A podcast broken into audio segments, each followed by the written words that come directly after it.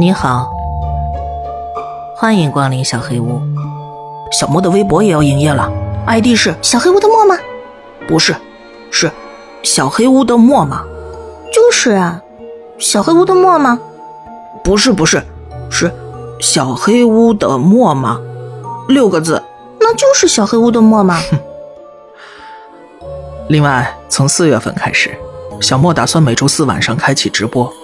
讲一讲朋友们投稿的小故事，还有灵异经历。大家有什么开心的事情，或者有任何的烦恼，任何想要跟大家分享的东西，都可以来直播间里跟我聊聊。还有我，具体的平台、时间还有直播预告，哎，你认真点。想要了解更多的话，去微博关注我哦。再说一次，我的 ID 是小黑屋的墨吗？小黑屋的墨吗？六个字，六个字哦。好了。准备好讲今天的故事吧！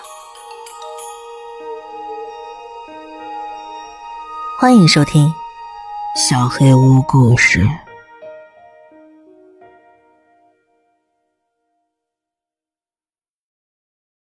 迪亚特洛夫日记第三集。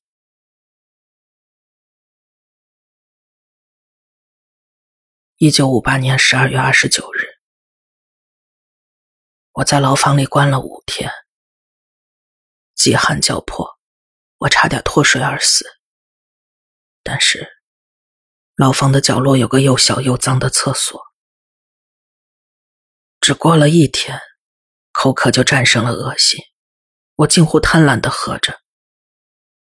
然而，它只维持了两天，很快，口渴就成为了我最大的敌人。没多久，灯就灭掉了，上面的基地肯定出事了，发电机也不能幸免，我陷入了彻底的黑暗。但我松了口气，门口那滩干掉的血迹也终于从我眼前消失了。尽管饥寒交迫，但真正击溃我的是我自己的思想。我依然能听到外面的屠杀声，他们一直在我脑海中回响，那非人的尖叫声。绝望的枪声，整个基地的骚乱都无法阻止从洞里冲出来的那些东西。当我再次听到外面走廊上有声音传来，我以为那一定是幻觉。我已经好几天没有听到其他东西发出的声音了。我在地上翻了个身，没有理会。但他又来了，脚步声缓慢而谨慎。在废弃的大厅里回荡，脚步声越来越近，朝我的牢房走了过来。我跳了起来，一阵眩晕。我的牢房里没有任何东西可以充当武器。攥了攥拳头，我朝自以为是房门的方向挪动了过去。有什么东西抓住了门口沉重的门栓，门栓被拉起时发出了刺耳的摩擦声，门砰的一声打开了。一道刺眼的光线让我不禁后退两步，企图奋起反抗的决心在一阵恐惧之中荡然无存。我举起胳膊抱住头，遮住了眼睛。米哈尔，米哈尔，是我，冷静。是有理。光线向下摆动，我眯着眼看向了光源。尤里站在房门口，一只手抓着一盏电池灯，另一只手拿着手枪。尤里，你怎么在这儿？我以为，我以为所有人都死了，还有活着的。对不起，米哈尔，让你久等了。我不知道你被关了，我以为你也死了。谢尔盖那个混蛋，水水，我撑不住了。跪倒在地上，尤里立刻从腰上拽下水壶冲了过来。上面还有，慢点喝。我想感谢尤里，想问他成百上千个问题，但我的身体不允许。黑暗重新笼罩了我的大脑，我感觉自己坠了下去。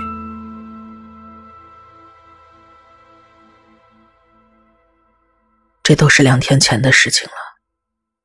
等我再次醒来发现自己在一层的食堂里所有的幸存者都在这儿大概还有五十个士兵。我们有火有食物有水。刚清醒过来我就询问尤里下面发生的事情他的脸上闪过一丝恐惧。我们也不知道。上一秒还一切正常，下一秒，有人就开始尖叫，然后他们就倒下了，嘴里还冒着血。接着另一个人开始尖叫。这。怎么可能？我也不懂，米哈尔。没道理的。但是基地里五百个人，现在就只剩下五十个了。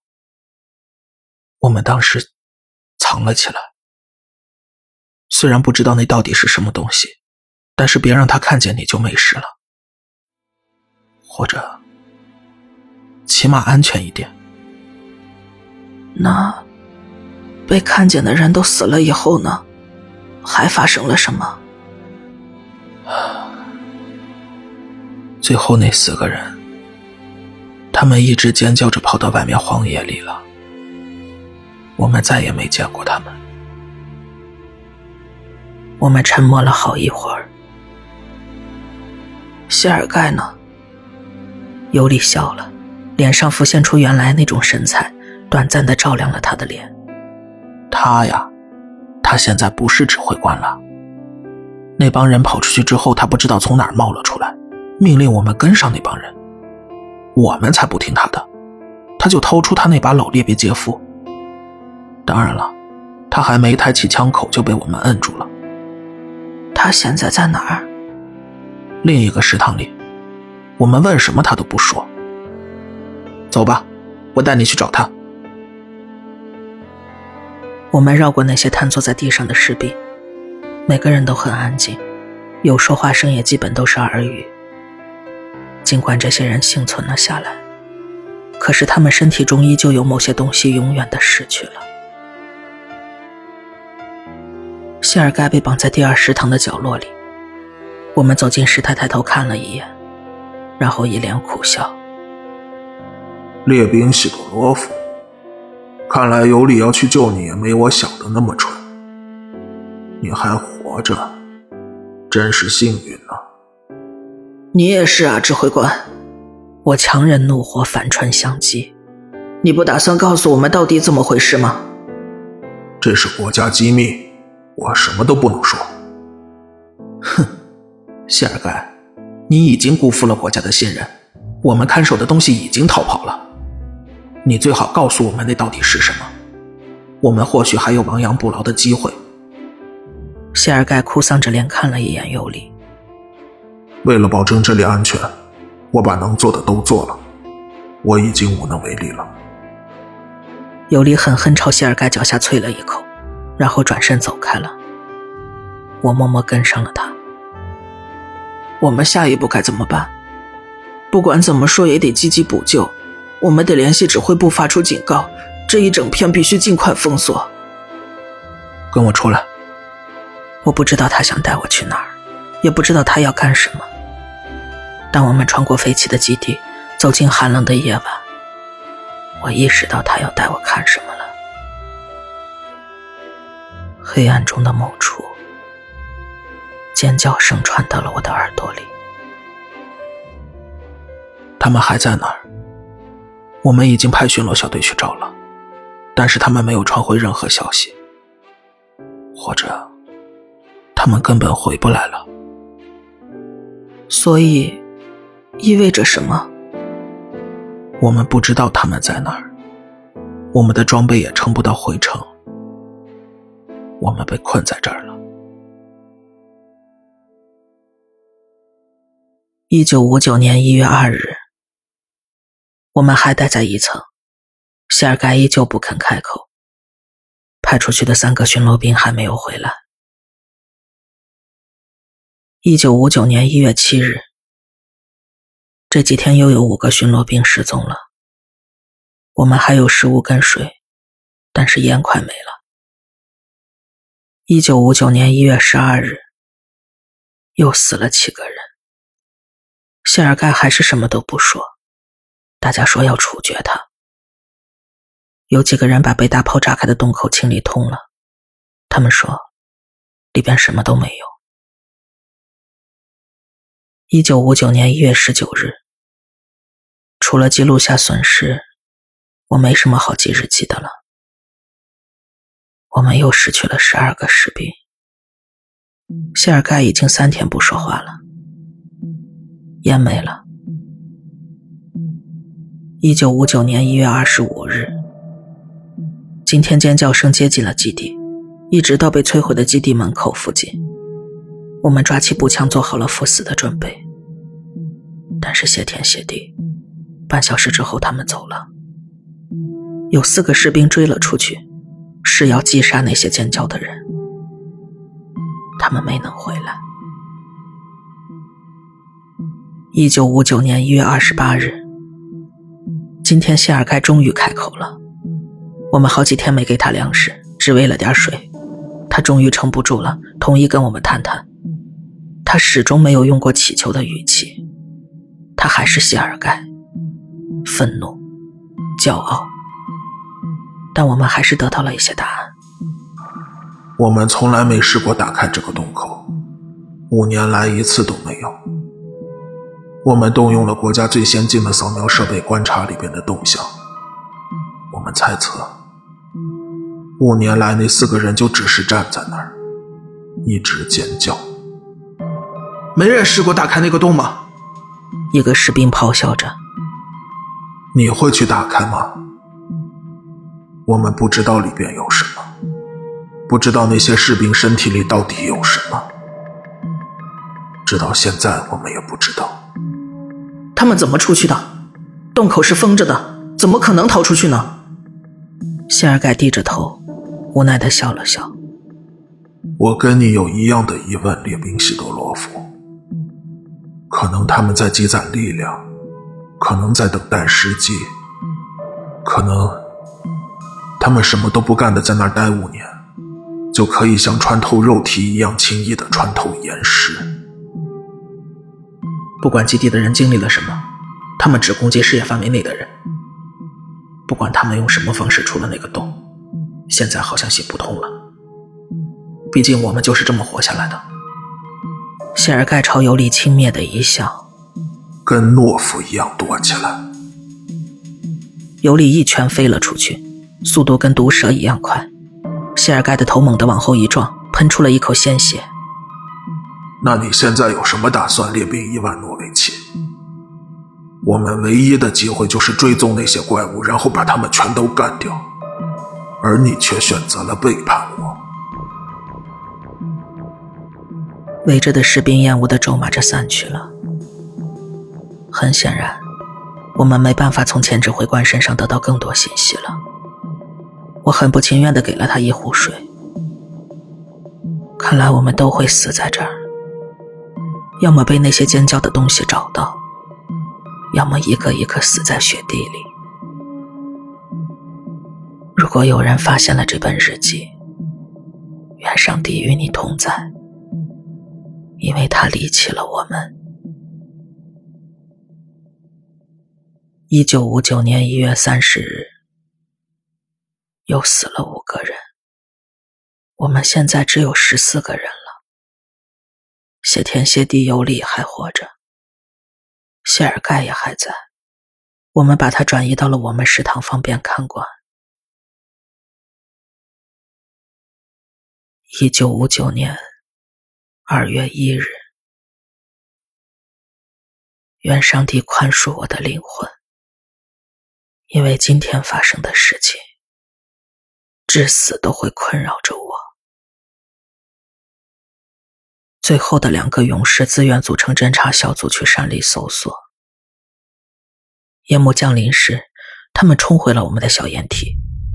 哨兵跳起来举起步枪，我们都以为要完蛋了。有人来了！山上有人，我赶紧跑到他身边。谁在哪儿？山坡上，我们数了有九个人，现在正在扎营呢。其他人也都凑了过来。是军人吗？他们有无线电吗？能联系上指挥部吗？不是，是平民，好像是徒步旅游的。房间里一片沮丧的寂静。我们的希望如此迅速的燃起，又更加迅速的破灭了。诱饵，谢尔盖的声音打破了沉默。我们疑惑的看向他：“你说什么？什么意思？诱饵？山上那些人，那些尖叫的人不知道我们在这儿，所以他们没来找我们。但是他们会发现那些徒步者，他们肯定会去找他们。”这是我们的机会，我们知道他们要做什么。尤里走到谢尔盖面前，你有什么主意？就算他们找到了徒步者，我们也不可能在不暴露的前提下杀了他们。你脚下是一整个军事基地的武器和炸药，伊万诺维奇。外面是一座被雪覆盖的山。我们去斜坡上布置好炸药，藏起来等着。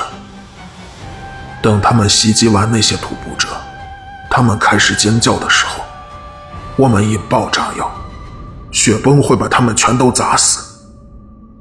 就算他们没被压死，我们也可以在暴露之前干掉他们。尤里沉默了很久。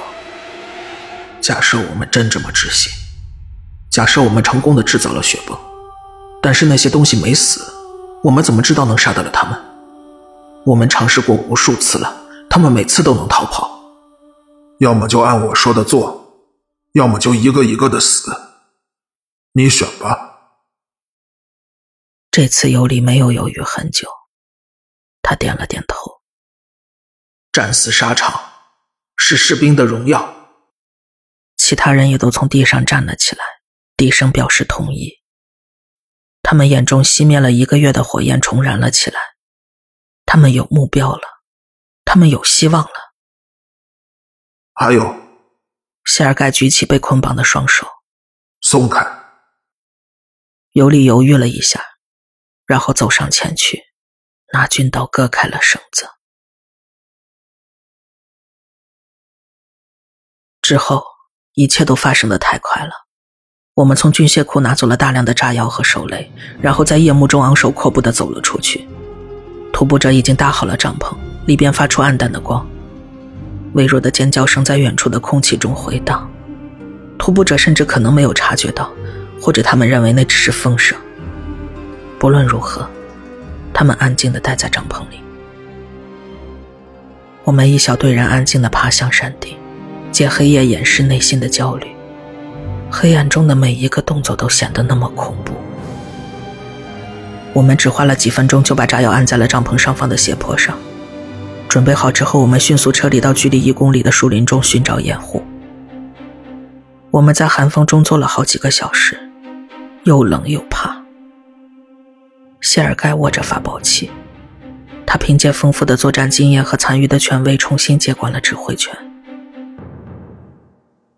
不知道这样的等待过了多久，但是恐惧与紧张丝毫没有减少过。终于，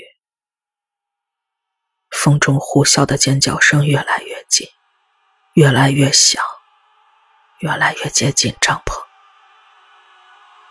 我们看到了四个小黑点在白色的雪地上朝徒步者的帐篷跑去，帐篷里的人影慌乱的骚动着。风中的声音瞬间一起消失，奔跑而来的身体瘫倒在雪地上。帐篷里边重新响起了四个尖叫声。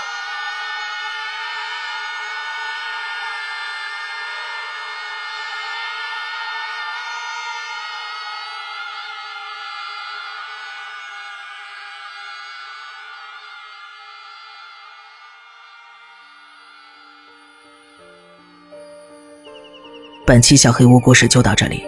如果你做噩梦的话，没有关系。我会来把它吃掉的。我是小黑屋的墨，那我们梦里再见了。